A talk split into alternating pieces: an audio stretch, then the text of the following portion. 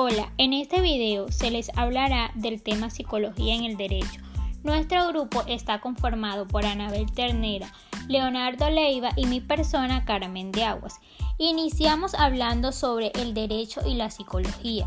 Estas son ciencias que tratan en forma común la conducta del hombre, el hombre en sociedad, las repercusiones de este y su forma de expresión.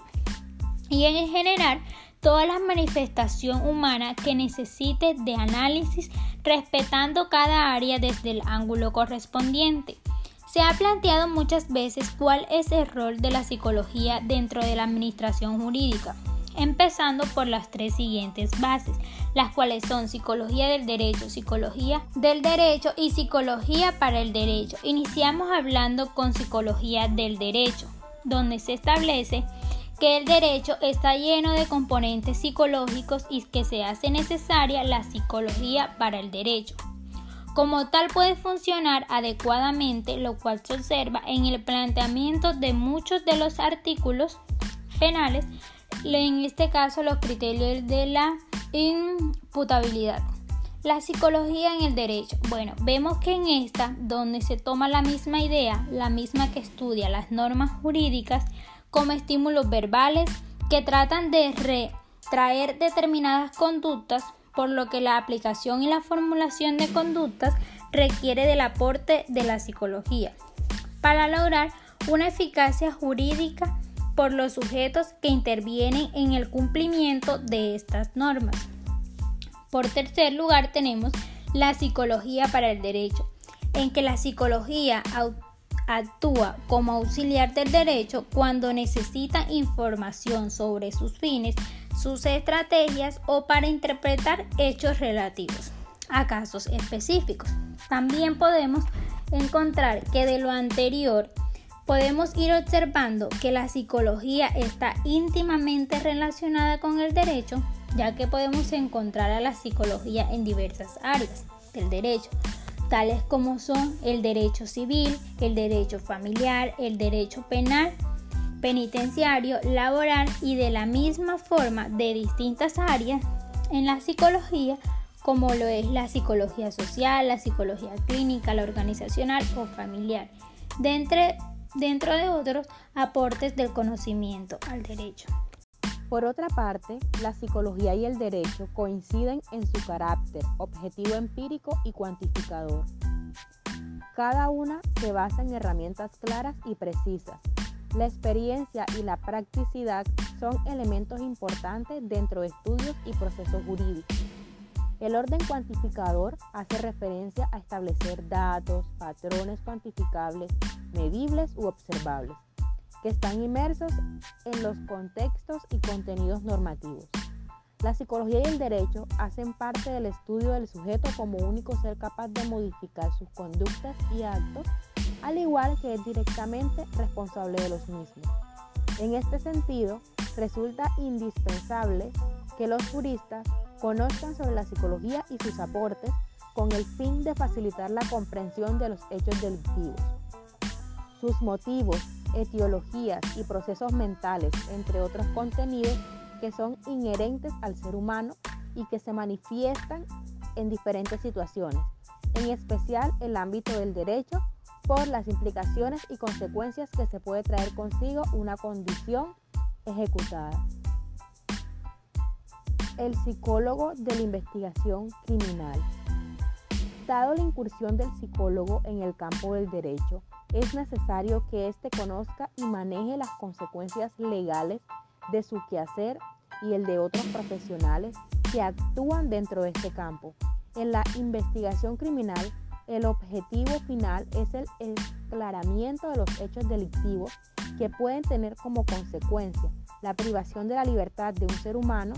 De allí desprende la responsabilidad del actuar de cada profesional, que implica un trabajo interdisciplinario en el que, dependiendo del momento de la investigación, una disciplina llega a complementar la otra. En el caso del psicólogo, que participaría del equipo, asiste al lugar de los hechos, es de su competencia conocer y manejar el marco legal y de procedimiento, principios de investigación criminal, conocimiento de equipo de los profesionales. Aportes de la psicología en el ámbito jurídico.